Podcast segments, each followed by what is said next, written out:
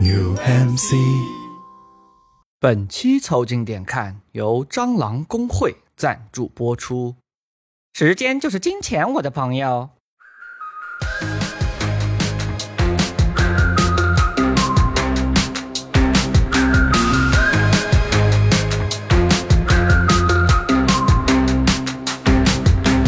Green lights, 90 degrees with the top down. 凑近点看，屁事没干。这是宇宙模特公司的三个小兄弟为你带来的一个像摸鱼、寻找观点的都市生活观察播客。我是李挺，一个搞行为艺术的胖子。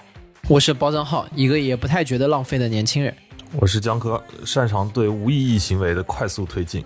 你们可以在各大播客平台、微信公众号关注、订阅、凑近点看，这样你就不会错过我们的任何更新。如果听到什么地方让你脑洞大开、深以为然，也请不要忘了为我们三键三连、评论、转发，并且标记为喜欢的单集。如果你想和更多凑近点看的 amigo 们深入交流、共享摸鱼时光，也可以加入到我们的微信群里来。只要微信搜索拼音宇宙模特，添加小助理，很快就可以加入到我们中来喽！快来玩吧！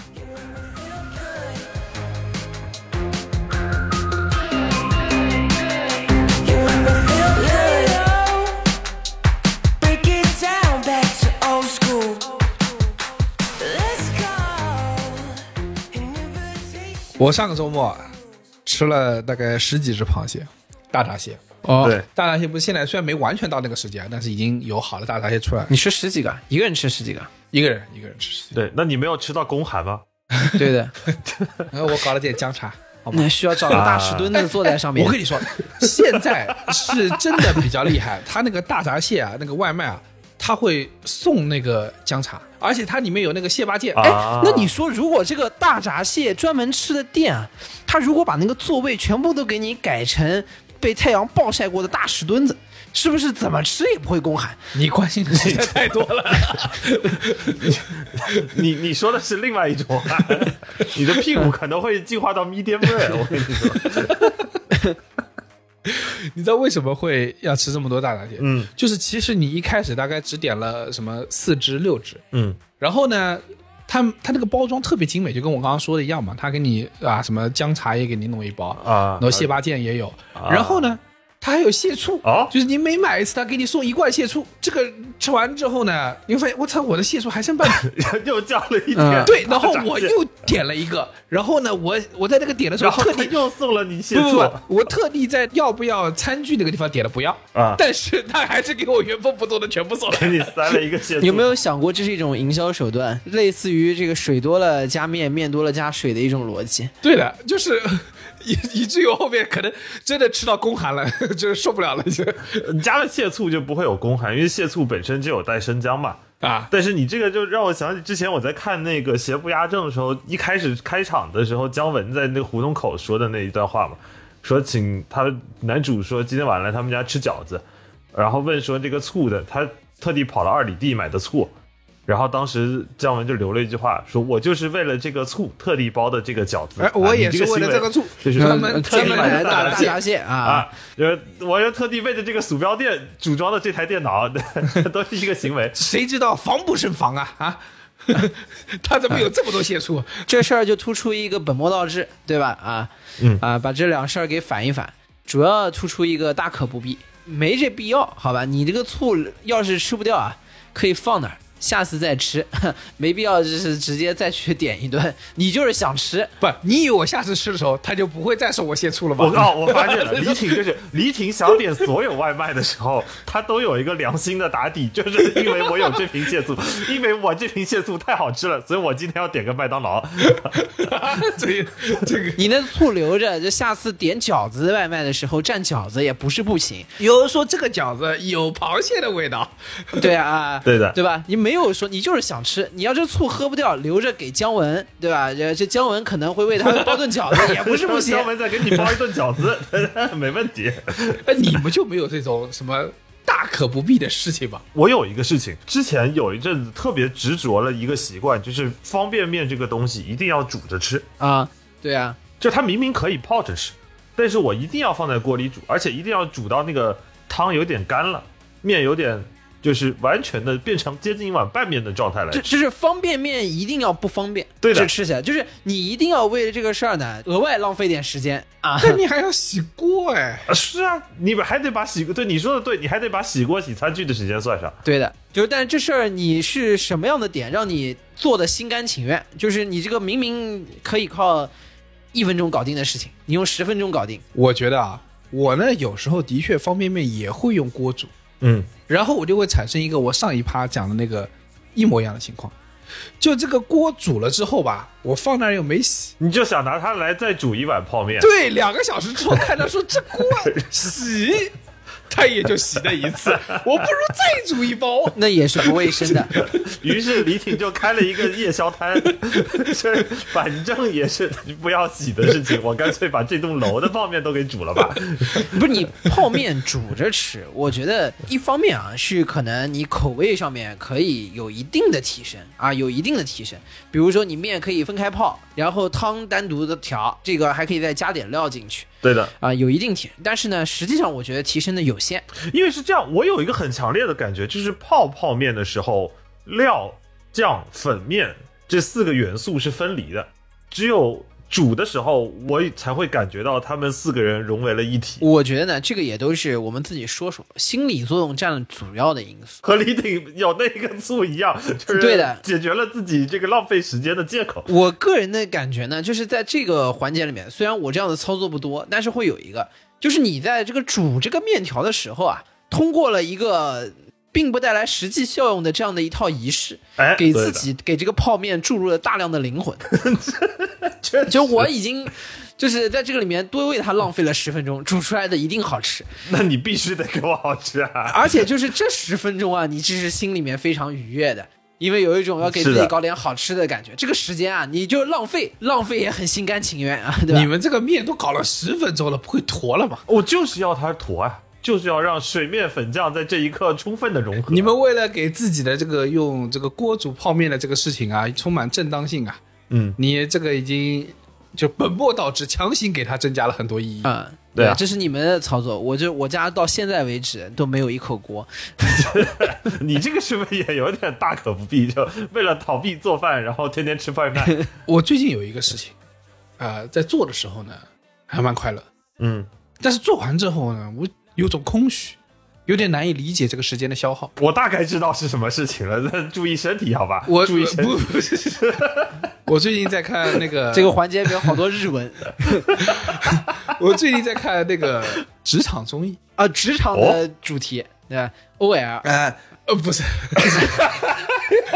啊跃上高阶职场，前面看了那个闪闪发光的你啊。啊，然后呢？就职场剧也是很奇怪，不是哎你说剧是综艺，综艺，对啊，你是怎么样？最近觉得工作不饱和嘛，上班不够嘛，还要在下班的时候增加一点这个元素。下班的时候再演练演练，对的，再考虑一下今天上班没有涉及到的一些事情，比如我现在四十多岁了，我当不了实习生啊，我再看看实习生有多惨，是这个心态吗？我也不懂，就是可能啊，我跟你说，人是这样的，就是你受苦，你是不开心的，但你看别人受苦，是不是就有可能开心？你这个逻辑还挺危险。有点变 态， 我哦我你这不是大可不必，你这个是建议不要，好吧？ 建建议摒弃。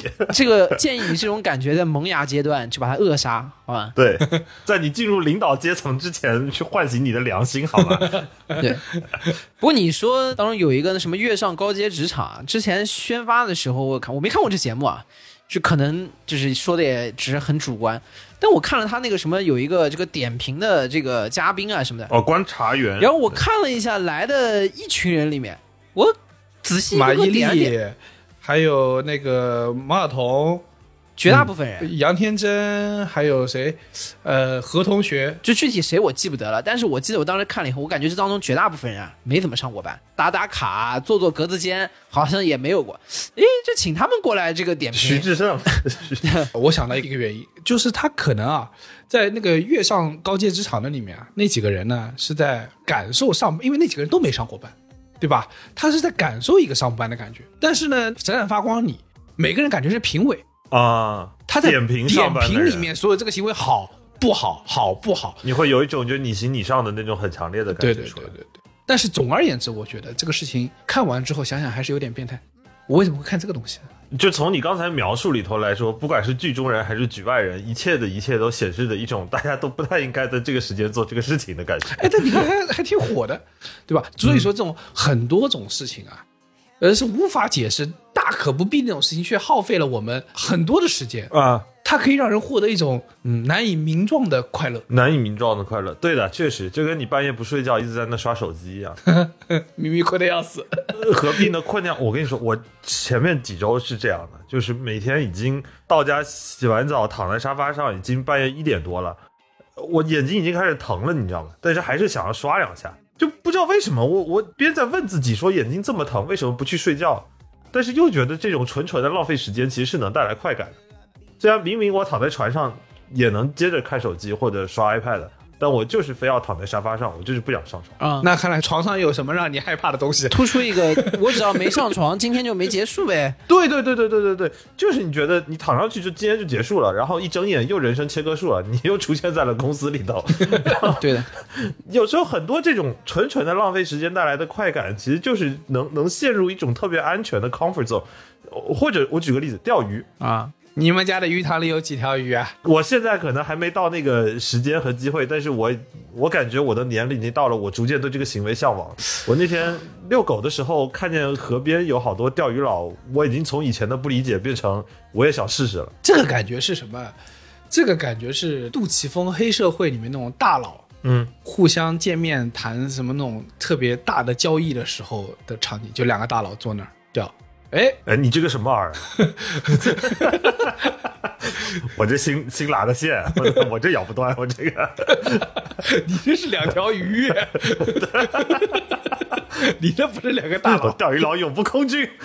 这个他们对生活的那种这个淡然，或者是那感觉是非常酷的。嗯，除了钓鱼以外，还有一个东西我也不是特别了解，就是钓鱼嘛，到人到中年开始钓鱼。重点是，我觉得有一个东西，老少感觉都会有一部分人对它比较痴迷。我也不太理解的就是拼图，啊，对的，就是这拼图一拼拼能拼个几千块，他可以没日没夜的，对吧？搞几个月都在那儿拼，而且乐此不疲。我今年看了那个新闻，雷佳音给岳云鹏的女儿送生日礼物，然后他听说岳云鹏女儿喜欢拼图，然后给他送了一个二十一米长的拼图。 那真是让他大展宏图。那个那拼图寄到那个小姑娘的时候，跟小姑娘一样高，你知道三万多片。拼二十一米，我他这不知道还以为在铺路呢，什么这 是铺青藏铁路嘛？瓷砖我青藏铁路那是一条神奇的天路，就是他给铺上去的。而且是这样，就是硬要说啊，钓鱼你还有一点点未知的神秘感，至少你今天去之前，你可以期待一下今天能钓出什么鱼。嗯，但是拼图这个事情，我不能理解的点是在于谜底已在谜面上， 那盒子在皮面上，在河面 上， 在那个盒子的面上。 就是就你你花那么久，有没有一种可能，你直接把那个盒子挂在墙上就行了？ 你为什么要拼它？有一种情况是说你打开盒子，对吧？薛定谔的猫，那还要打开盒子才知道这个猫活的还是猫死，你才能见到这只猫。对的他是直接给你就把这猫印在盒上，你知道吗？ 对，然后就毫无说打开了以后的有的惊喜。你为什么非要对贴一个呃布满沟壑的原图呢？ 我跟你说，这个想了就有点可怕。呃上两周的时候，我们这个团队搞一个活动，嗯就是让我们充分认识我们的业 务。他搞了个什么活动呢？嗯。大清早整个团队人都到了一个大教室啊。这个到了之后呢，在这个大教室里面，大家每个人分到了一盒东西，打开全是拼图。哎，你说这今天怎么回事？老板兴致这么好啊，不讲那个 PPT 了，改做拼图了，那我们就拼。呃然后呢，你会发现一个问题啊，这个拼图中有很多是白的，啊，有很多是灰的，中间还有点虚线，你也不知道这是什么东西。那个你知道，纯白之间是很难拼的，那对啊，你不知道这个东西在哪高儿 级。对，然后那个虚线呢，你也是你也不知道它是什么东西，呃然后就大家就一头雾水，一边在那拼，就是仿佛在完成一个很神秘的任务啊。分成六组，每个人拼一部分，拼着拼着，我操，越拼越恐怖，越拼越恐怖，拼到最后，把六个组的那个拼图合在一起，发现竟然是一张业务大图。我爸把组织架构让你 拼。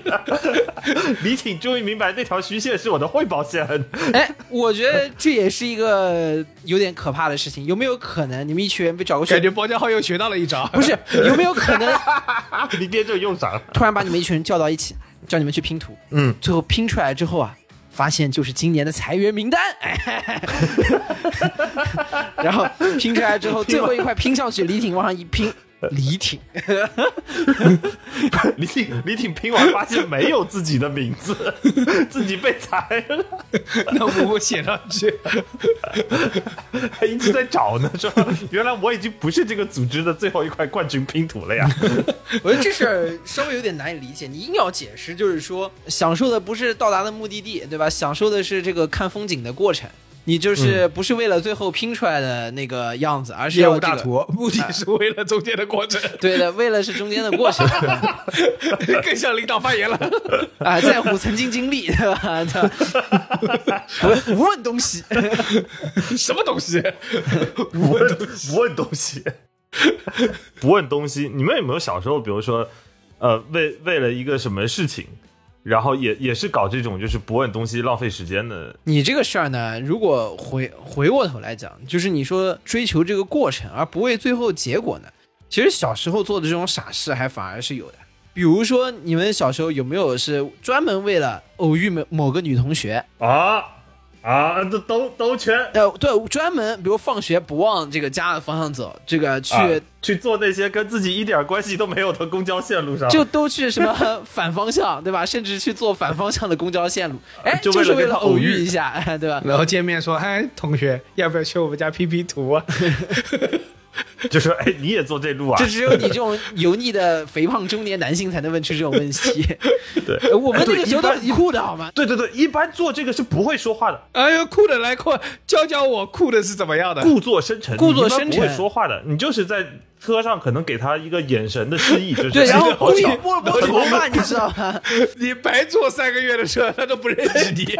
对，哎，这是大概率会在年轻时候发生的事情。对， 已经跟我回家 P P 图了，你这个傻子，还在那装逼的。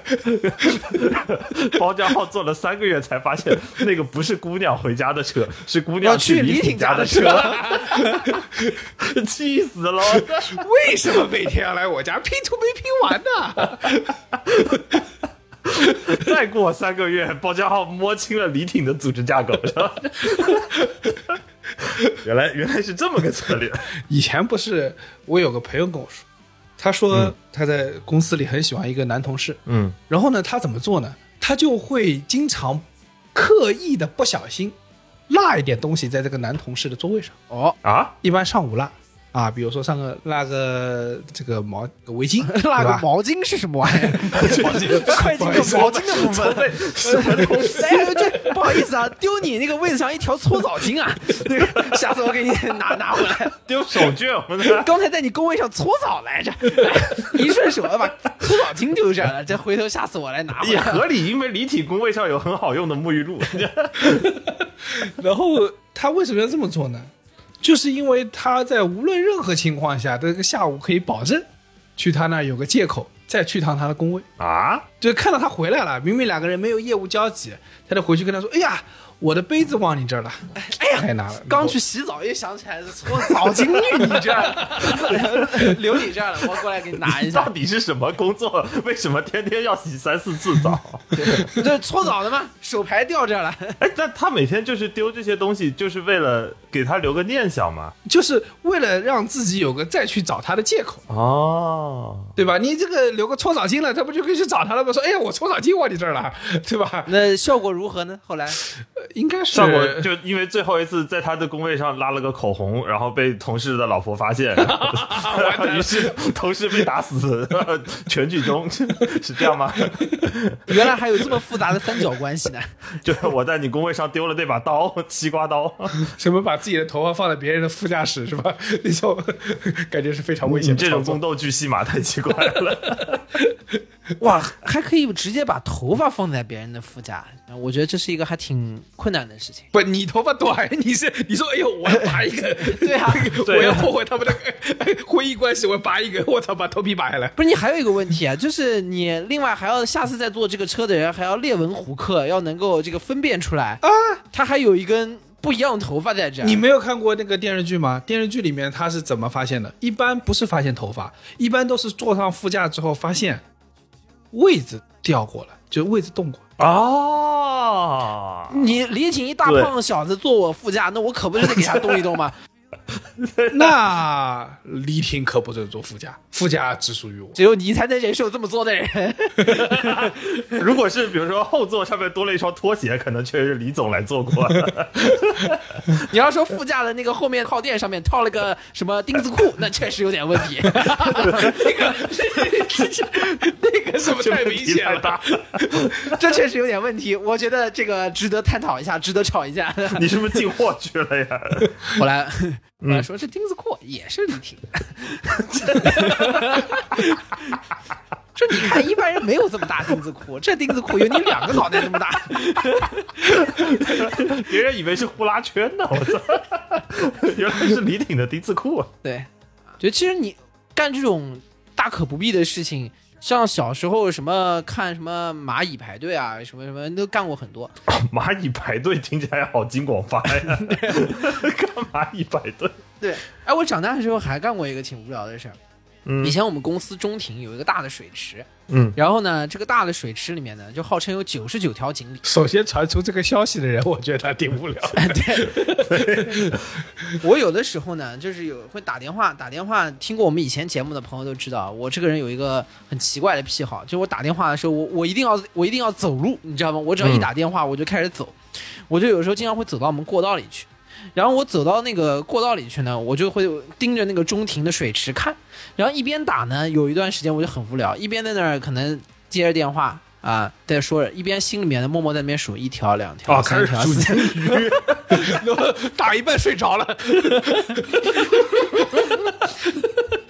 然后有可 能，比如说你讨论一个什么事儿，这个一动脑嗯子一激动，这一转头，我操，鱼没了。不是，然后讲完之后哪说条鱼，你说，哎，我我刚刚数到第第多少条来着？三 三三十二。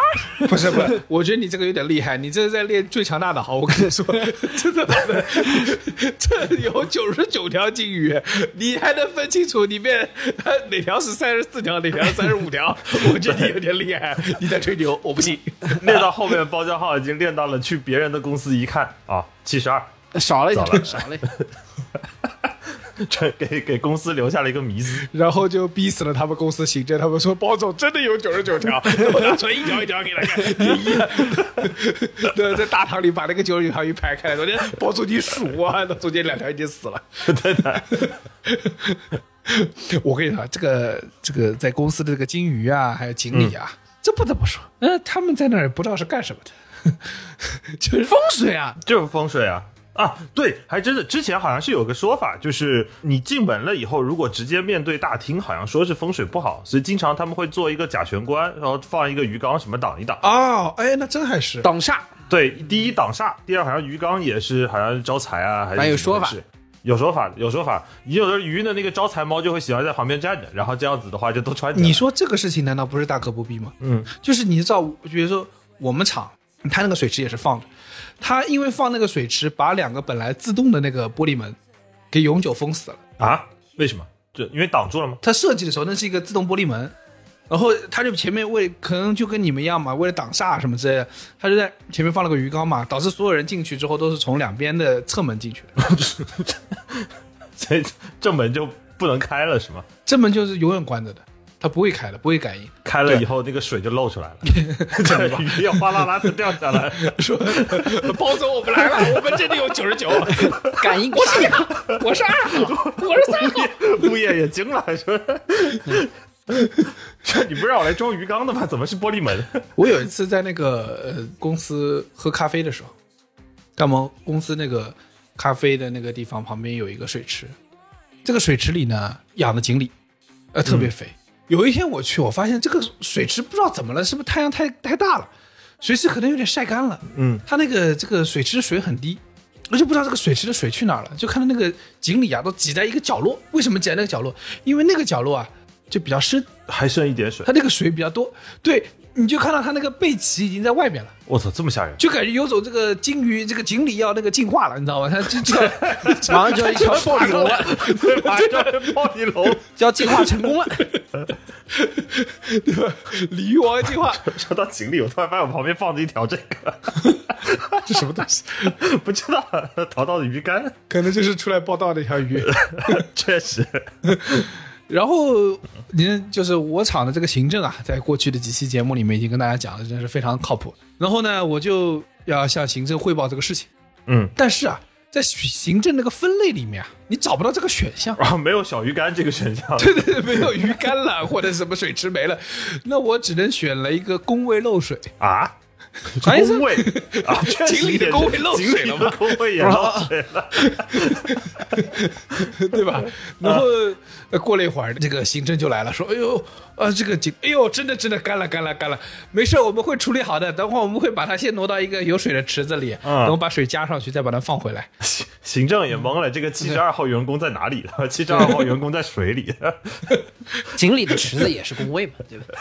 嗯没毛病，没毛病。哎，但你说这件事情做的没有意义吗？我不知道为什么，我当时做完这件事情你拯救了一个生命，怎么能说没有意对义啊呀、呢？你积功德啊！我操，积大啊，功德。拯救了生命。你这东西说的就偏离了这个我们是初衷，我们初衷没有意义的部分呢，是我能数它到底有几十条锦鲤，这个事情呢确实没有什么意义，我承认。但是对我是觉得，我把我的时间，虽然它是上班时间，对吧？我觉得我把我的时间耗费在了美好的事情上，拯救了生命。对的，啊、对，是啊，你是属于好人好事啊，给你报的，你这不属于浪费时间啊，好吧？对，而且我觉得这个比你的工作有意义多了，对吧？相比之下，你的我工这作工作还更不见得能救像是什么生命的，对不对？ 对我们大部分人干一辈子辛辛苦苦，可能救不了半条鱼，但是吃了一百多条 鱼。只有你，你救了他们，你属于积大功德。 对的，有一天我们那个公司在大家一起聚餐啊，难得就是出去吃个饭啊，老板请客，然后老板就在那个餐桌上就问大家，就说，嗯，今天我们就来说一下这几天我们做了什么有意义的事情吧。嗯，就我们过去一段时间了，除了工作的进展，生活中还有什么有意义的事情，大家互相分享分享吧。那每个人要说一件自己有意义的事情。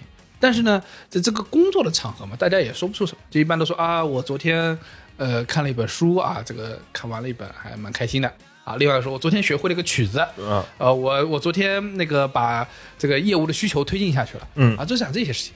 讲到我老板，我老板说，呃，最近发现一个很有趣的事情，嗯，搭乐高，我给我儿子买了乐高，天鹅堡有八万多片， 这这还是刚才那个拼图逻辑、啊。对啊，哎，你老板组了这么大一个局，就是为了跟大家炫耀自己拼了一个八万块的乐高吗？ 不是，你知道是吧？因为那顿饭是因为我们那个月特别累，你知道吧？累得快不行了，每个人都都快熬死了。然后然后你还有空打乐高？然后我们听了，所有人一边鼓掌一边一边心里， 你们还要还要鼓掌，这行为岂不是很传销？别鼓掌，心里还在骂。对，我们我们就表示赞许嘛，就是好看，天鹅堡漂亮。把 李挺心里是漂亮， 累不死你，知道吧？对吧可以的那也不得不说，老板也是愿意把他他的生命花在更美好的事情上，优雅，优而雅不，是工作。优雅，对优雅。这个美好的概念可以干一件并不是很有用的事情，比如拼天鹅堡，它就显得美好了。当然，它这个美好呢是也建立在其他团队成员的这个血泪和血汗之上的啊。所以说，它就变成了一种血色的浪漫。 大家你们也可以去搜一下啊，这个天鹅堡作为欧洲著名的一个城堡，嗯，它多大？你们想，这玩意儿拼好之后放哪儿呢？ 他直接入住了呀，他放哪儿？对啊， 他入住了呀，拎包入住了呀。 老板并没有在做一些无意义的事情。老板如果不拼好，他可能要睡马路上了。真是为难他了。啊所以说这事儿他必须要没有 ROI，他才显得浪漫。你说老板要真是给自己搭了一房子，你不会觉得这事儿搞得你比我们高了一等？也对，确实正经装修没那对么吧快乐。正经装修，你觉得他也挺累的，对吧？就是因为这事儿没用，ROI 低， 你才会觉得说， 哥哥们儿还是你厉害啊，你有生对活，怪不得你是老板呢，对吧？哎老板有生活，比如说，你说这事儿集大成者，就是我也是节目里面高频出现的一个人物，我们经常举他例子，金圣叹。嗯不说花生米和豆腐干、同嚼有火腿滋味了啊，你看研究那个事情，这个人也是 也挺会浪费时间，也是有点这有那点个的。啊苦中作乐，因为吃不到肉嘛，你把东西放在一起，它还是有一些实际意义的，对吧？呃，他在被杀头的时候，那传闻一刀下去，左耳朵和右耳朵里面各掉出来一个纸团，啊，一个纸团打开写了一个好，另外一个纸团写了一个疼。这人死就不多余，我跟你说， 这这这这死都不多余。对吧？你这事儿，我觉得金圣叹就是个集大成者，对吧？你说死都死啊，身首异处，这个 return 一定是没有了。对，那一定是没有什么耳闻，但是哎，不影响我临死还得砸个包袱，对把自己活成一场戏剧，就是这么个意思。嗯，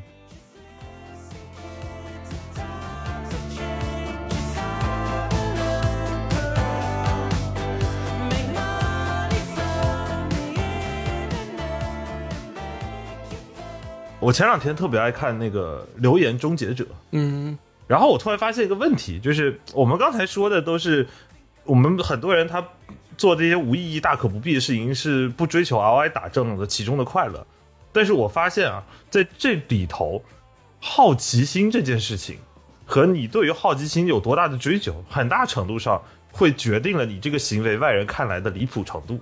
嗯，我当时看了它中间有一个实验，就《留言终结者》本身就是一个美国一个特别有名的一个剧集，然后就半综艺节目吧。然后他们每天在做的事情就是去破除坊间的传闻，或者去证实某一个坊间的传闻。听起来很有价值。听起来很有价值。中间有一个传闻是这么讲的，是说一个猎人在河边，他要去钓鱼，但是因为那个河已经冻上了，非常非常的冻得非常的冷，所以呢，他就想丢了一个炸药出去，先给河炸出来一个窟窿。但是他把那个炸药丢出去的时候呢，那个炸药在河上被他的猎犬给叼了回来。然后猎犬叼着这个炸药趴在了车底下，以后炸药爆炸，然后整个车沉到了水底。他们要去证实这个流言是真的还是假的。我觉得到这儿就已经很离谱了。这他们是这是要拿一辆车和一只狗真的去实验吗？没有，我一开始也是这么想的。我说这个实验这么离谱吗？你要牺牲，你要牺牲车也就无妨，对吧？还是有点道具车，牺牲一条狗会不会太残忍了 一点？就为此自己去把那个炸药叼回来吧。 就我我没想到的是，他们把这个实验拆拆解了成了三个层次。 第一步，他先测的是人能不能把炸药丢得那么远；科学，科第二学，步，他测的是狗来不来得及在一定的时间内把炸药丢回来；第三步，他测的是狗叼得动的炸弹能不能把车炸到河里去。啊，对吧？这就是科学，对的，把一个任务拆解成各个的环节来推敲它的可行性。然后再把这三步差加起来，就能够验证这个留言是否无聊，呃，不是否成是否 成立这个留言肯定很无聊， 这个行为就好无 聊。但是可以验证它真不真实。它无不无聊这件事情已经不需要用实验的方法来验证，猜到这一步已经很无聊。 它就是很无聊。它确实很无聊，但是我我有时候觉得，就是你把时间浪费掉之后，有一些无聊的事情啊，它在这个重复的做，随着时间的这个独有的这种累积啊和这个沉淀啊，它会赋予其独特的意义。嗯，这个涂尔干就说过，禁忌和仪式是消除不可分类所带来的失序和恐慌。什么意思？就是你这个事情专门搞出点仪式来，呃，久而久之，它会赋予一个事情独特的意义，嗯，最后产生一种行为艺术的感觉。嗯，比如说，你说这些年，作为一个曼联的球 迷，对吧？ 我是基本上只要不是那种熬大夜的比赛，能看的有手上有这个没什么事儿就都看的、嗯这个比赛。你说这个这些年我看了些啥？我都看了些什么？早年间包家浩看曼联比赛可能是一个死忠球迷的仪式感，是这几年包家浩看曼联的比赛就是一个基于神秘信仰无法解释的诡异的仪式感，是一种积功德，你知道吗？就类似于苦行，对吧？你人要苦行僧是什么？要就让自己吃点苦头。你说我一个曼联球迷，这些年我看曼联比赛，就基本跟这个苦行的逻辑是一样的，对吧？要给自己吃点苦头，对吧？然后献祭一些啊，就能积下一些功德，然后说不定在其他地方会有对自己有帮助。 呃，我特别能理解你的心情，因为昨天晚上我们雪迪会开到十二点之后，我看了一场米兰德比。作为国米的球迷，我眼睛疼到也开始积功德。我打开电视机的时候，我是眼睛疼；看完比赛之后，我眼睛和脑袋都很疼。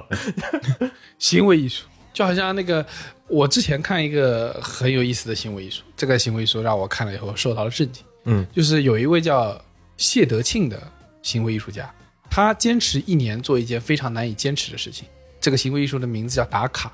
这有什么好难坚持的？这不是这打卡就能叫一个很有意思的事情吗？我们这么多人每天上班下我班们打成卡天，都在行为这个艺术啊 他用打卡来消耗时间，每小时一次，每天二十四小时，持续三百六十六天。哎，还比正常多一天，不知道为什么，可能是个闰年。很严谨，我甚至能猜出来他哪年做的实验。还规定每次打卡的时候都要拍照记录， 呃，打卡表均有那个律师签字证明。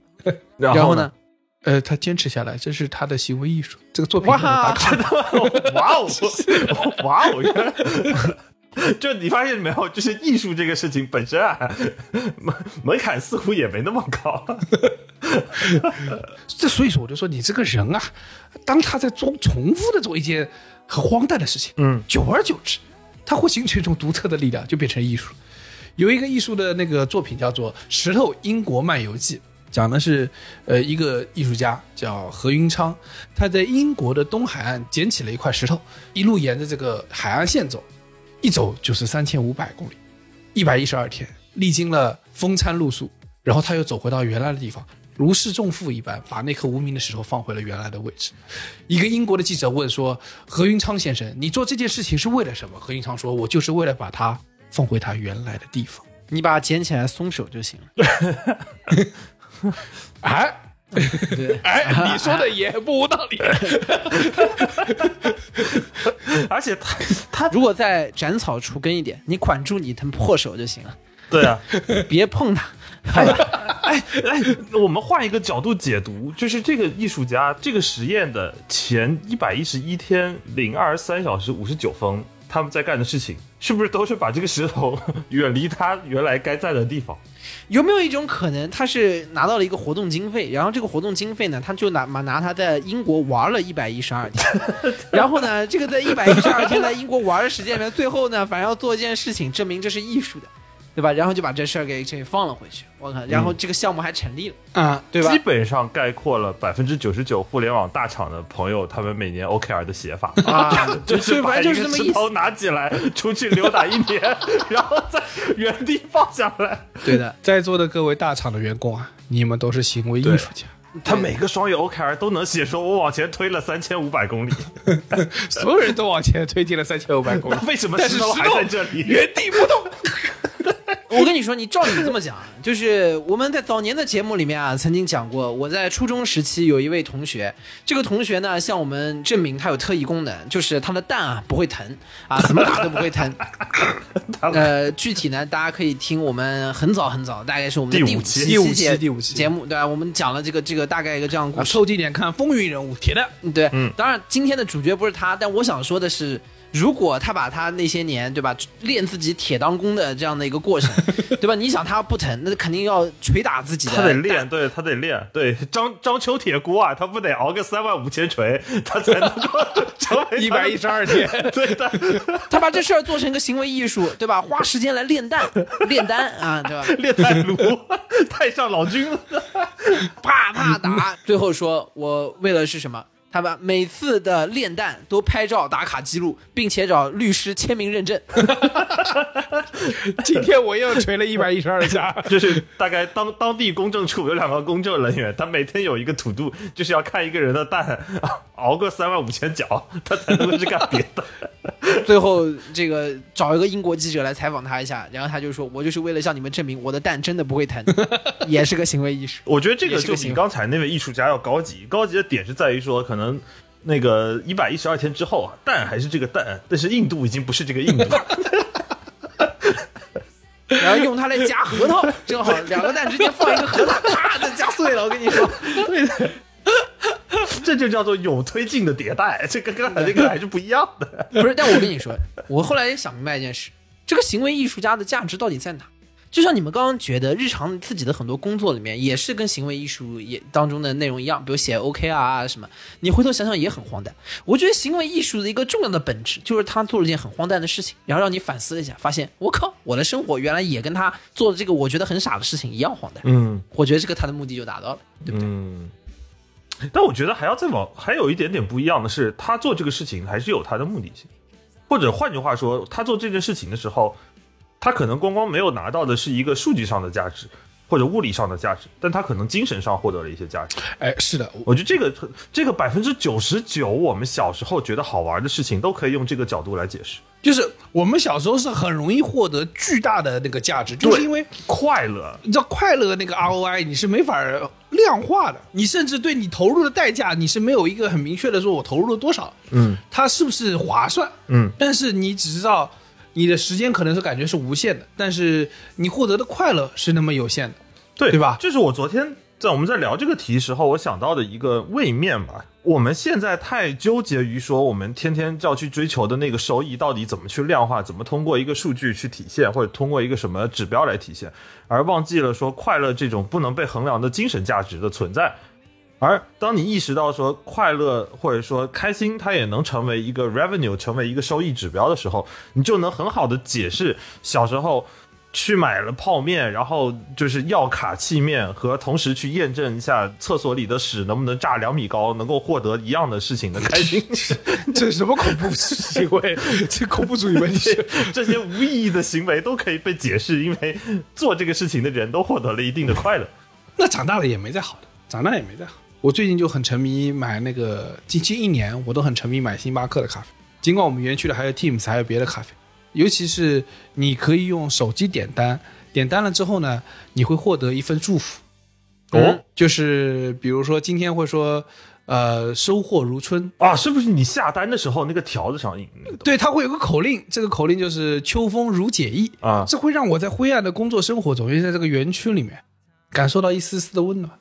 所以，即使很多同事跟我说，你可以星巴克可以用优惠券啊，淘宝上可以买优惠券啊，但我也依旧选择用手机下单，就是因为获得那个这个小小的一份快乐，嗯，获得一份祝福，让我感觉到它的收益是无限的。主要就是额外的这一份祝福啊，还是给你打开了一个未知的探索，嗯会解锁一个新的，你不知道他每天会跟你说点什么的，但其实他都在已经词库里面编好的这个一个一个内容，但是你拿到的时候是随机的。小时候你花很多时间是会投注在什么呢？你对世界的一个验证，嗯，就是你会冒出一些很多很没有意义的想法，现在看起来很没意义，但是呢，你就很想验证一下这个事情，无论收获的是证实还是失败，它都会收获一种很大的乐趣。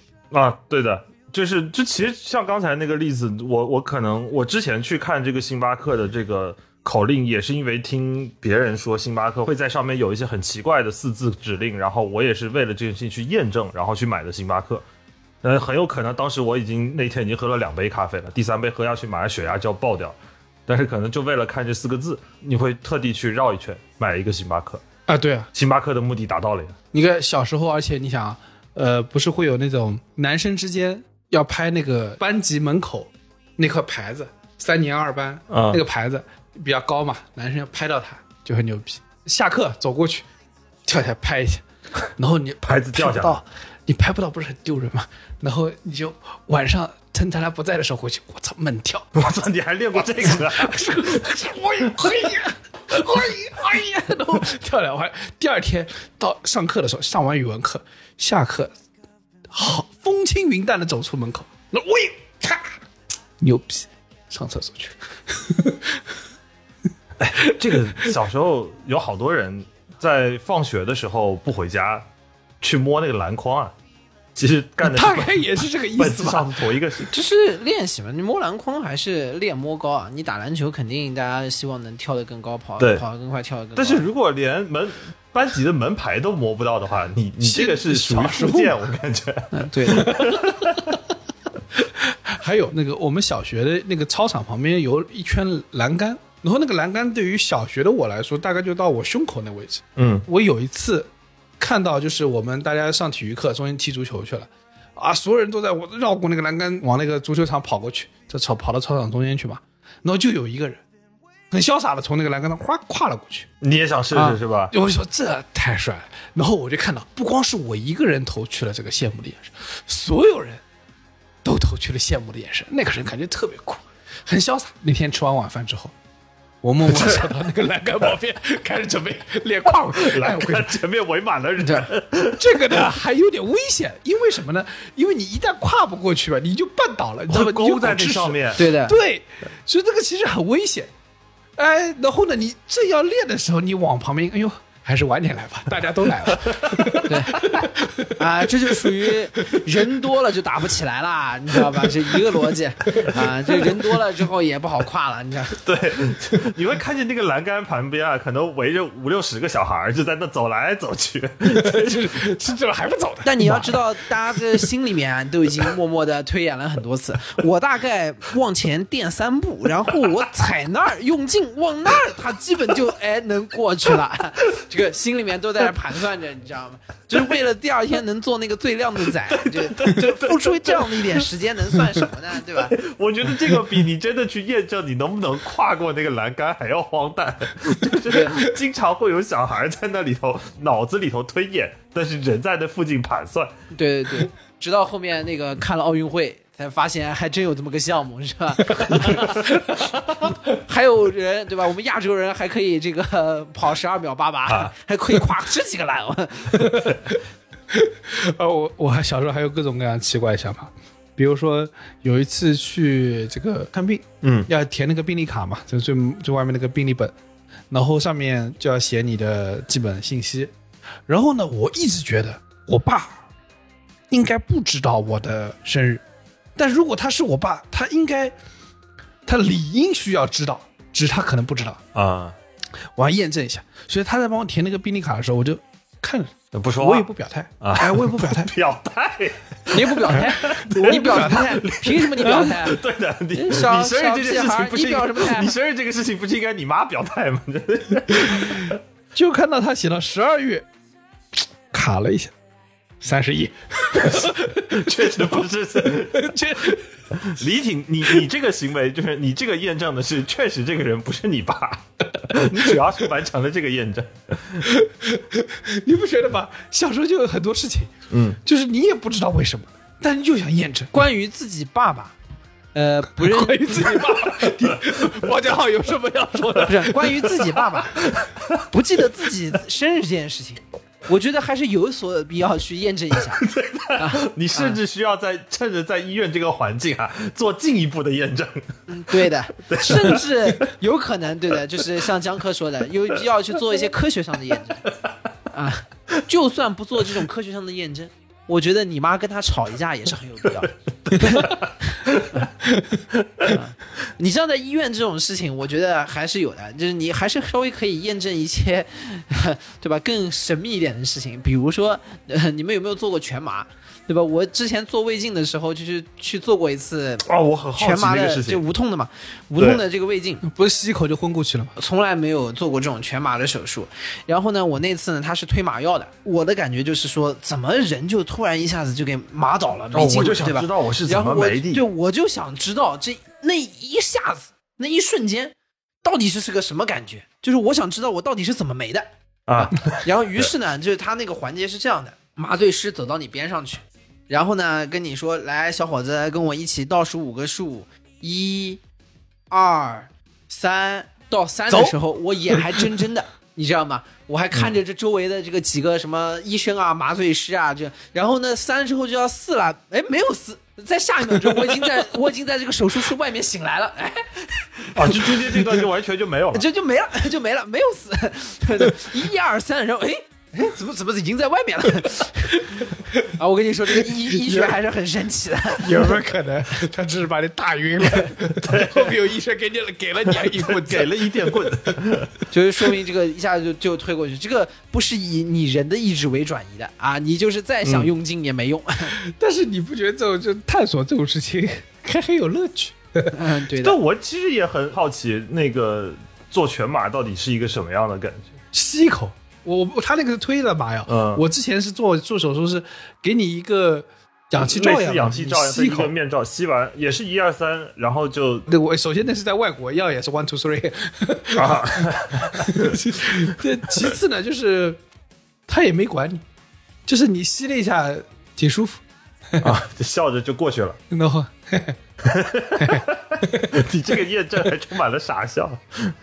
我没有验证它，不是因为当时我并不知道他让我吸的这个是那个麻药。 啊，你以为是要给你输氧是吗？我以为是个啊氧气面罩，你知道吧？ 我以为我这手术很严重的，他得让我戴个氧气面罩。我我不知道他是那个麻药的那个东西，那一吸没了，没了。挺舒服，开心睡过去。我那感觉是睡过就去。你那个是让你猝不及防，是另外一个反应。对对对，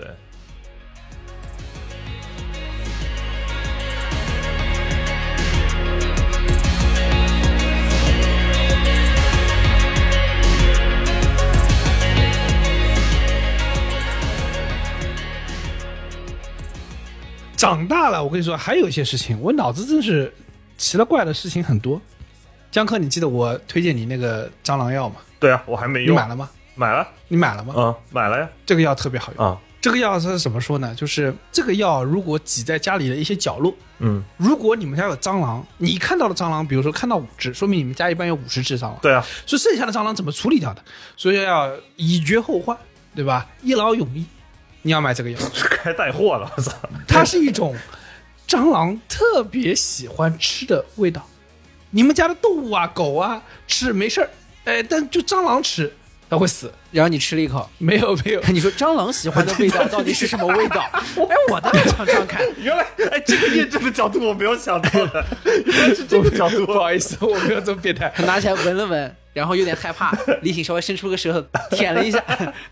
你这段录不出来，好吧？ 呃，包浆浩现在在那舔啊， 恶心死了。 Suck my drug，然后你有没有想过一件事儿，就是他是怎么把剩下的那些没有出来的那些蟑螂给弄死的？ 啊，好像是其他的蟑螂会去吃那个死蟑螂，不不不，不是不是不，是吗？说明书里是这么写的，说这个东西啊，对蟑螂来说就是天菜，就是最好吃的东西，以至于他们所有人拿到之后啊，所有的蟑螂拿到之后。都不舍得自己吃完，会想带回家分给家里的蟑螂吃。坏蛋！ take away take away， 然后一家人吃到吃那个 东西，吃的特别开心，哎，一家人死的干干净 净的，整整齐齐。那你这事儿怎么验证呢？这李挺看了一宿，蹲在那儿等人打包的人， 就请大家对喝的汤。 首先第一个，我验证的是什么呢？就是说，呃，的确。这个吃了之后呢，就是我放了之后呢，的确我们家再也没有蟑螂出没了，很有效，很有效，非常非常有效。嗯，好讲课厉你害大家可以试试。只是问题是我看不出，就是我挤在那儿那一小坨，我看不出到底他抠了哪儿，他把带回去了，我看不明白，你知道吧？然后你就在那儿盯着嘛。我就在拿 仔细看，看这是不是有什么地方被挖了一角块儿 哎，缺了一块，他带回去了，对 吧？我还以为你在那儿蹲了一 宿。 对，李挺拿了一个，李挺拿了一个放大镜看了一下，发现旁边掉了一个打包袋， 找到了一个打包盒 一。个 container，啊！ 李挺拍了拍在柜子里留下了一句话：“打包一毛。 但你不觉得这个故事很荒唐吗？就是他觉得好，他觉得好吃，还要打包带回给家里人吃，这神经病！ 最后一家人死光”。哎，你你还记得之前那个 B 站鬼畜特别火的那个吗？说打包蟑螂要回家吃，那可不是一件美事嘛！还有没有一种可能性，对吧？其实他不是像他说的这种逻辑，好吃，然后叫自己家人，哎，你们都去吃。 不不不不，不是这个逻辑。他有可能卖药的那个人呢，是一个这个蟑螂的头 子，什么然后呢，他把这个庙卖了以后呢，就属于你交了保护费了。然后呢，他在那边放了个标志，然后他回去之后，他就看了以后说：“哎，兄弟们啊，以后这家我们就不去干了，好吧？这家 这个堂口我们已经保护费交过了。你这个就跟美国黑帮交易毒品在电线杆上挂双鞋的逻辑是一样的，就蟑螂过对来的 发，这现地儿是我们的。这有一双鞋叫啊，这边不用来了啊，钱已经哎交过了。然后过一阵子看那边没有的时候呢，再过来说没挂鞋，可以开始吃了。 我觉得呢，somehow 也能一定程度上验证，虽然我看不到他抠掉的那外打包的那一部分。当然，我可能给的量有点大啊，他们可能也打包不了这么多。我你把全村的粮都挤在那儿了，李挺放了五十公斤蟑螂药在 那儿。我跟你说，这就是那个《铁甲小宝》里面那蟑螂恶霸出来都给你麻晕了。我跟你说，你这样。 顺便他打包回去啊，给蝎子来了也来了一份，蝎子来了也给你麻晕了，你知道。 后面说不定他们还叫来了蜻蜓队长，蜻蜓队长跟着一块儿吃，你说 公平公平还是公平格儿过去了。五十公斤，这得叫闪送了吧？我觉得 somehow 它也能验证一些自己的功效。就虽然我看不到它打包的部分，但是呢，这些蟑螂如果是大家都出来吃的，那说明它会死在这个边上。嗯，但事实上我都没有看到那些蟑螂的尸体值，它们就消失了。所以我觉得更大的几率就是它们死在家里了。嗯，可以，可以，可以。好，你这么认为也 OK，反正就是解决问题了就行了，对吧？啊， 然后还有这种浪费时间，我跟你还不太一样，你这个浪费时间去研究蟑螂药，拿放大镜看蟑螂药，我觉得确实有点无聊。 你不觉得我验证了一个传奇故 事吗？确实，蟑螂会打包带回家给分给朋友你吃。可以做一期蟑螂圈的走进科学了，好 吧？然后蟑螂的 CCTV 十给你播放，好吧？啊村头有个老李，专门给大家发零食 吃，大家不要吃， 吃了死全 家。 这个确实是死全家， 这还真不是脏话。 我也去验证过一些这种类似于传说性质的一个东西，但我觉得比你这个稍微合理一点。合理吗？一七年那个时候，跟韩博士去那个英国玩儿，然后两人呢跑到爱丁堡之后租辆车，花了一天时间开去尼斯。不为了其他事儿，我们那天花了一上午开到尼斯，下午就开回来了，为了就是跑到尼斯旁边的湖瞧一眼，啊，去找那个东西在不在？说这到底有没有水怪啊？ 你这个和我看蟑螂药有没有缺个块儿有什么区别？ 我觉得也没太大区别。有区别，开了两三个小时车过去，又开了两三个小时车回来，一路上还领略了一些这个苏格兰的高地风光，你知道吧？啊好歹看了点风景。然后到那以后呢，看那那一湖啊，它就是个湖啊，然后啥也没有。 对然后我们就在旁边的那个小镇上转了一圈，在那看了一圈之后，发现确实毫无异常，就找了个小镇吃饭。唯一发现了有点奇怪的事情，就是在这种尼斯啊，这种在英国的鸟不拉屎的地方，竟然有一个中国 Chinese 空腹的武馆啊！看上面还弄了一个中国功夫的这个 logo，然后我在旁边去仔细研究了看了看，说这个老板啊，专门去中国学过功夫，说明我们这个文化输出啊，输出的非常到位啊。他的目的是什 么？就是为了担心，万一真的有一天， 可能是为了那个水怪出来的时候啊，可以他的一套截拳道，哎瞧 我的胡鹤双形拳！啊说不定我跟你说，这老板在中国师从的是什么巨金帮，你 知道吧？金庸小说里面标准的杂鱼门派，然后为的就是有一天能去制服水怪，我觉得是很有可能 的。万万没想到李挺早已在湖里挤了五十公斤的蟑螂 药，尼斯湖火水怪全家都已经 没了。被灭门了，灭门了！你去的时候有没有带尼斯湖水怪最喜欢吃的零食啊？ 让他带回家给家里人吃。李挺今天这个货必须掉下去。 大家知道为什么尼斯湖没有水怪了吗？因为包家浩去过了。 然后你看，以前不是出去旅行，我会选那种特别在故事里出现过的那种地方。嗯比如说西班牙，我去马德里的时候去了那个波丁餐厅嘛，之前我们节目里也讲过，就说那是可能比较能被验证的，现在留存的比较早的餐厅。嗯他在那个海明威的《太阳照常升起》里面讲过，就说波丁餐厅是世上最好吃的餐厅。为了海明威这句话，你愿意多对花点时间去跑一去趟去吃跑一趟，哪怕排点队，哎，这不就是网红店的统一逻辑吗？呃，不不不，不一样。网红店是慕名的向往，就说要吃那个好吃的。啊，我呢是内心有一个想法，这个作家到底懂不懂吃哎，一个逻辑嘛，凯明威嘛，那个年代的大型的 KOL 啊，然后啊？对，然后他在自己书里面给带了个 货，海叔探店就是，然后你也跟着去。那也是那个年代的咪蒙啊，对吧？就是海叔探店嘛，然后这个说这是老西班牙最正宗的烤猪馆子，你知道 啊吧？，嗯 那叫一个地道！然后 海明威在店店门口一个大臂回环， 然后我吃了之后呢，觉得嗯，觉得不咋地。这个海明威水平有限，哦，但是呢，我打了一份那个外卖，因为包家浩来晚了，在马德里，嗯，我打了一份外卖给他吃，哎呦，他在房间里吃的津津有味，饿了。 包家浩是个作家，所以你验证的是包浆浩 董是不是会写书？ 包家浩还是个作家。本人已经构思二十九年的这个个人作品集啊，即将于在未来 未来十年内与大家见面啊， 到时候大家记得捧个场。 包浆浩与海，还有那个，呃，以前不是总听人说嘛，鹅肝鱼子酱，高级啊，就是顶级美食。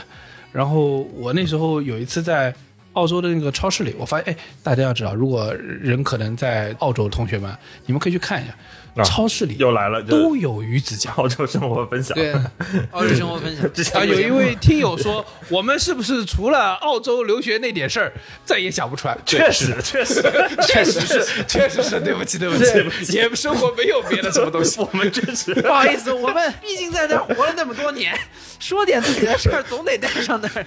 我跟你们说啊，这个我拢共生活三十年，对吧？大厦都崩塌了，我中间有十几年在澳大利亚，你说让我讲什么？我别的也没有东西可以讲了。我们在北京和杭州说的那些事儿，已经揉了更多期节目 了。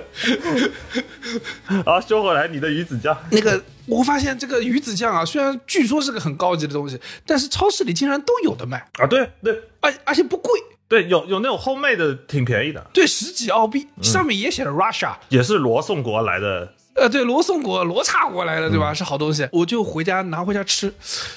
我想说，这个和我在餐厅里吃的那个到底有没有什么区别啊？就是我吃了之后，我觉得，嗯，咸是一样的咸，这我嗯差不多 也，反正是一样没吃懂。为了这个事 儿，反正你也这个不是浪费时间了，主要也浪费了不少钱。哎对，那我拿回来也是那个像模像样的，照着那个网上那种米其林食谱给做了一个小小的菜。你觉得有吃出啥区别吗？其实也啊没有米。其林的食谱做个小小菜的意思就是说，就是它确实很小，我觉得米其林食谱的小小的菜， 主要体现的是体积上小。对你在菜上面放了几滴鱼子酱。对啊就是不不不，呃在上海那个 Jane Georges 有一道名菜啊，叫鱼子酱海盐奶油蛋，就一个蛋啊，搅碎了，煮到半熟，上面喷上那个海盐奶油，再放淋一点点鱼子酱。啊，它蛋还是那颗蛋，只是上面开了个口子。对，然后你把那个鱼子酱往里面一和，你就可以感受到一份一种那个啊，仿佛在海边就海的那味么道咸的我知 道， 就是像仿佛在海边喝了一口海水那么咸的蛋， 你知道吧？大概就是那么一个状态。还是海叔探 店。然后呢，我在家也做了一个，嗯， 的确他妈像海一样咸啊的， 对鱼子酱，我还真的我可能没有吃过那么高级的鱼子酱，反正距今为止我吃过的所有的鱼子酱，给我留下的唯一的印象就是咸，没有任何区别。啊对呀、可能你可能熬个汤，它也就跟盐差不多的效果，那我为什么不加 MSG 呢？味精。还鲜呢。对啊，还能 鲜呢，还有五妈米呢。哎，你这么说，可能鱼子酱这个东西啊，嗯，就是嘖一个典型的，呃，专门用作浪费的一种东西。它和盐一样的效果可能，但是你却要用鱼子酱，然后 贵，嗯，对吧？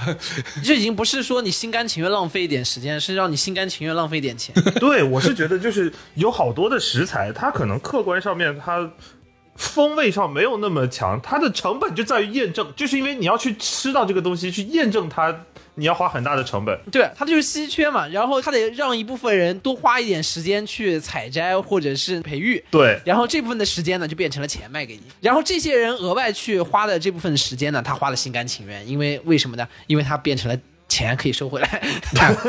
你说鱼子酱这个咸，它有什么丰富的口感？它有什么各种各样的味道？我就问老干妈没有 吗？它也不是丰富多彩的咸吗？对， 但问题哎，老干妈给的量太大了，我觉得给了一瓶吧，它不应该给一币。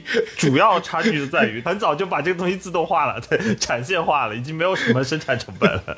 对的，它要只给一勺，那可能就能卖出那个价钱。它给了一瓶，真的是给 那就不加钱了。 陶阿姨啊，你还是给的是姓陶对不对， 陶阿姨如果做的陶少，阿姨啊，你还是给的太多 了。 对，还有一种就是我们乐于浪费的，我觉得是，呃，因为我们有时候想见证一些东西，嗯对吧？就是你见证到了，你对你的生活中一些笃定的东西会更加笃定。我为了看某一个 moment，嗯我甚至这个愿意多花一点时间，而且这个 moment 是我很确定它会发生的，我就算不看也没有关系。我举个例子，比如说看日出、看日落。你不看太阳就不升不降嘛？你是很担心今天太阳升不起来，所以我一直要在那盯着，就哎呦，今天这太阳要升失败了，我赶快要 Plan B，那你是阿波罗啊？那我得 Plan B 给它设下来。 对啊，对吧？它不会存在这种情况，它一定没了你，地球自照转，太阳照升照落，但是你就要去看，对吧？对，你觉得你见证它的时候，是你自己可能当然赋予了一些意义。嗯，所以说这种时候，你是属于心甘情愿的浪费了一点时间。那就跟我那个复习的时候，嗯有一次读书在复习，我复习复着复习复着，就看到门口的外面啊，窗外有一对男女，这个女的急速在往前走，男的在我后面追，嗯，我就感觉这个事情有有重要的事情要发生。你就放下了手中的东西。，对这个对我的成绩提高呢，肯定是毫无益处的，但是我愿意花时间盯着他们看。果不出其然，对 吧？这个男的正要追到那个女的时候，他拉住了那个女的手，那个女的反手啪给了他一耳光。然后你就感觉旁边那栋、 旁边那栋楼的窗口啊，传来了大面的呼声和欢呼声，真的，呜 我们都等到了这一天。我当时觉得哇，真爽！这个不比多复习了两章爽多了。确实啊、这就证明了一点啊，就中国人骨子里头啊，还是喜欢凑热闹的。啊对， 这是我我我一直坚信的一点，就是超级英雄去拯救世界，其实要满足两个条件。第一个条件是他总能及时的出现在案发现场；第二，他总能及时的伸出援手。但是如果是一个中国的超级英雄，他永远都能满足第一条条件，因为所有人都会， 对，因为所有人都会出现在案发现场， 只要解决第二条就行 了。并指指点点，但被发微博， 对，并发一条微博。什么漫威啊，什么你要是在中国拍路嗯口，然后车擦了，你就发现啊，这个什么钢铁侠啦 是，美国队长啊，不是美国队长，中国队长，中国队长啦，然后黑什豹么拐啦，杖侠啦，就所有人全部第一时间到达了现场 都。在，甚至提前到了。对，因为他因为他有这个超能力嘛，对吧？嗯，他那个钢铁侠飞得比别人快一点，第一时间冲到现场看热闹。那应该是宝钢侠 宝钢侠，首钢侠，首钢侠，宝钢，北京到的就是首首钢首钢侠，侠， 上海到的就是宝钢侠。你看 DC 拍那个蝙蝠侠，每次出事儿了，你还得对吧？跑到楼顶拿一个大灯，拿着大灯照着天，然后弄一个蝙蝠侠 logo。你要放在中国国内没那么复杂，我跟你说，车都还没撞，小丑还没出来，蝙蝠侠早已等待现场指指点点， 对，人还在那点火呢，那蝙蝠侠，哎呦呦呦呦呦，干嘛呢？干嘛呢？干嘛呢？ 不，而且来的人都应该很开心，说：“哎呀，蝙蝠侠来了呀！在自古以来，我国啊，这个蝙蝠啊就有福的寓意，蝙蝠侠来了，就是今年福气到家了。”然后然后噔噔了噔，噔噔了噔，噔噔了噔。我们大家快来一起跟蝙蝠侠合个影，沾沾喜气。来，还要摸蝙蝠侠，我跟你说，然后最后蝙蝠侠身上有一块都被摸掉傻了，大家想想都知道是哪。我是说，就是有的时候这个现场见证啊，还是不一样。尤其你看，我们国人还是很爱现场见证的。对自己还有一个经历，就是上次还是去英国玩，就是那个对于我来说，老曼联球迷还是要去现场看个球的。嗯这个球不会因为我在现场看，他就能踢赢或者踢输，然后也不会因为我现场看现在没看，他就怎么不踢了还是怎么着。但是你现场去看一下，你发现，哎呦，我终于来到了老特拉福德球场。亲眼见证了一场比赛，看你这个内心激情澎湃的，嗯，啊。然后你看到这个现场的队员这个走出来，我还看了一场欧冠，哦，哇，这个欧冠主题曲在在我面前提现巴场放啊啥吧？ 提巴萨，提拜仁慕尼黑，那全篇啊，这最后把这个唱出来的时候，哇，你那个激动的，我跟你说，这没没有办法，这个时间浪费的值。啊，就是你现场见证一个事情真的发生了啊，然后虽然你很确定它是发生的，而且你在家里可能这歌已经听烂掉了。对的，但是你现场看还是不一样的，这没有办法，这个时间我愿意浪费。我觉得这种愿意浪费的时间去见证一些东西啊，它往往是能够帮我们笃定一份信念，嗯，或者是说让我们心中一直想被确认的东西，最终能被确认。我举个例子，今年六月份的时候，NBA 的金州勇士队夺冠，他们的主将库里就一直没拿过 Final MVP 嘛，就总决赛 MVP 从来没拿过。嗯然后呢，这场比赛打得特别好，其实你在中间就知道他们稳赢了，对面已经失去战斗的意志了。他虽然还在挣扎，但是你知道他们是赢不了的。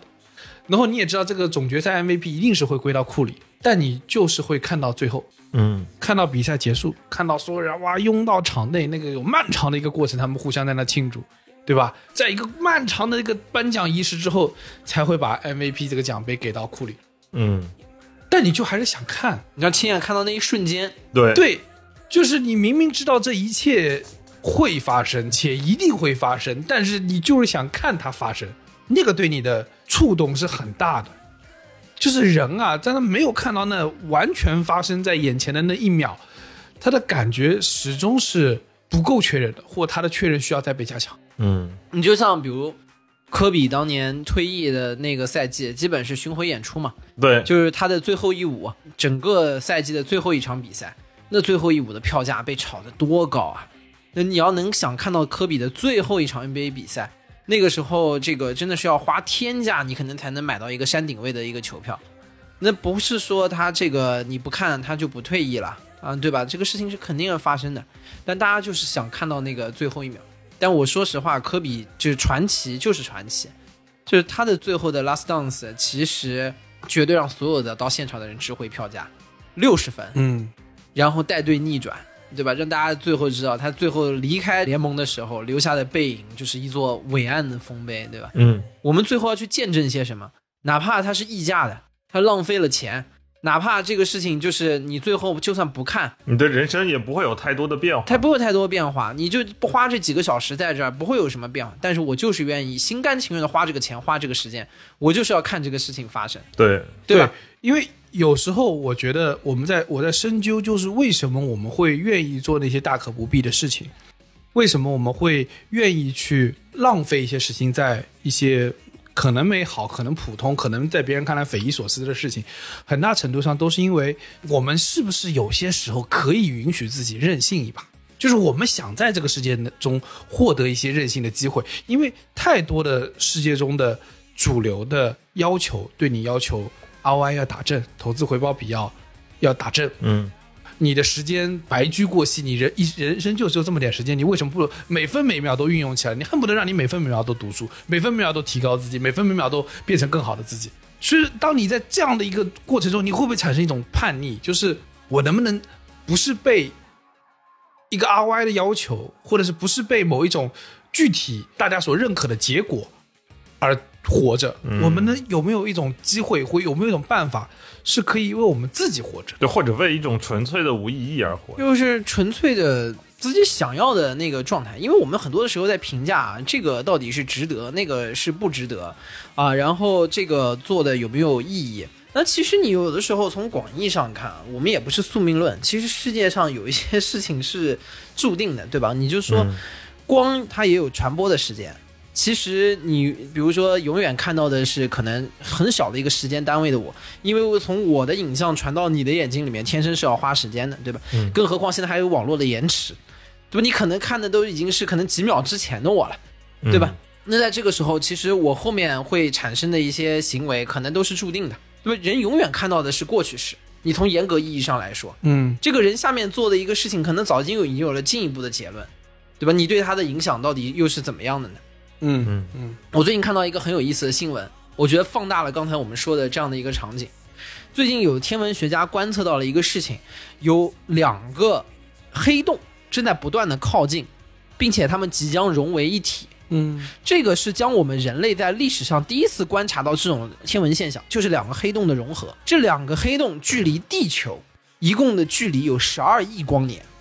如果快的话呢，根据科学家的计算，它们俩的合并可能发生在一百天之后；如果慢的话呢，它们俩的合并，我们观察到可能需要三年的时间。嗯所以科学家们正在等待这个在人类历史上第一次被观测到的现象发生。但是你仔细想想，这件事情非常的奇妙，就是光从那边到达地球，它需要十二亿年。嗯，嗯也就是说，这件事情在已经有十二结亿果年前已经有了结果，对，而我们为了见证这件事情，将还要再去等待一百天，或者到三年这么长的一个时间范围。所以你去回头去想一想，其实整个生命的过程当中，不过是在见证很多已经发生过的事情。嗯对吧？你所谓的浪费时间，我们在这个我们自己的一个维度上面去赋予它的各种的意义和衡量，你在整个拉长来看了以后，不过是沧海一瞬，或者是绝对的角度上来说，可能是已经被注定的。哎哎，我操！ 现在问题来了，包浆号卡了。然后呢，我们马上要听到包浆号说的话。包浆号在十秒之前已经说完了。对，而且包家浩给我们表演了一段他快进的发言。 对，我觉得这个就是这个线上播客浪漫的地方。对，最后结尾呢，我们还是想送大家一首诗。我们也有一段时间没给大家在结尾念诗了啊，这个这个传统还是要保留下来。今天给大家念的这首诗呢，来自于乌青，一个特立独行、评价褒贬不一的这样的一个诗人啊。这首诗的名字叫《此时将在五秒后》。那下面我给大家念一下。还有这么多名字，能不能领导这一这差块点儿开，下面给大家带来的是包浆号的诗朗诵。下面我给大家讲五点，此诗将在四秒后读完，此诗将在三秒后读完，此诗将在两秒后读完，此诗将在一秒后读完。